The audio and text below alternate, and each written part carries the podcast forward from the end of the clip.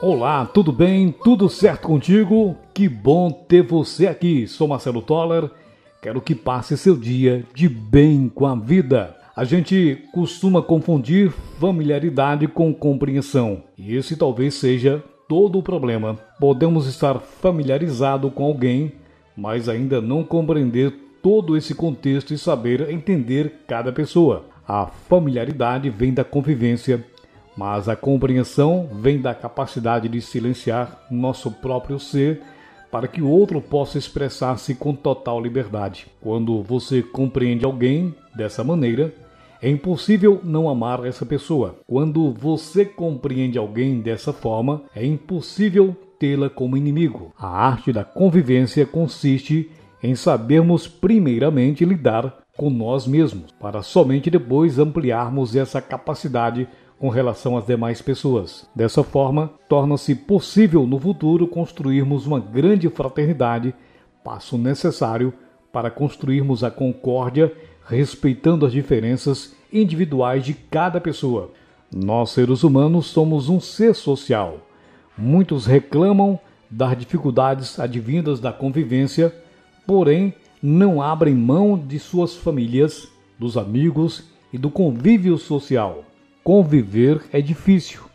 Nosso grande erro na convivência é querer mudar outra pessoa.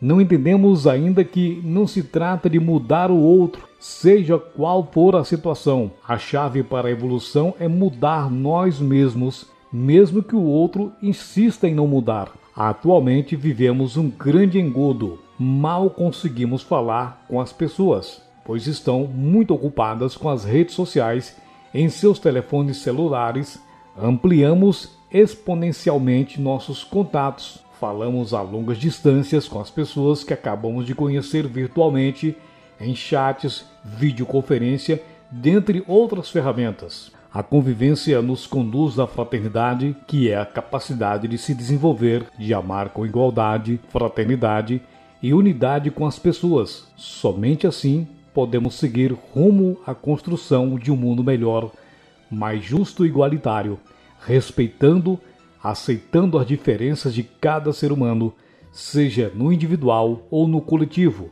Uma coisa você pode ter certeza: não fomos feitos para viver sozinhos. Conviver é um desafio o desafio de encontrar harmonia nas relações, equilibrando planos compartilhados com visões de mundo diferentes, formas de ser e estar. A vida é um aprendizado diário. Teremos momentos de alegria, de pequenas discussões, de debates com temas complexos e que às vezes abalam o relacionamento com a família, com colegas de trabalho e com os amigos. Apesar dos altos e baixos nas relações interpessoais, o ser humano precisa do contato com outro para viver bem.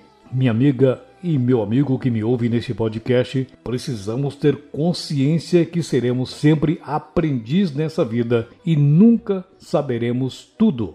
Pense nisso. Seja obstinado para o sucesso. Acredite em Deus, acredite em você.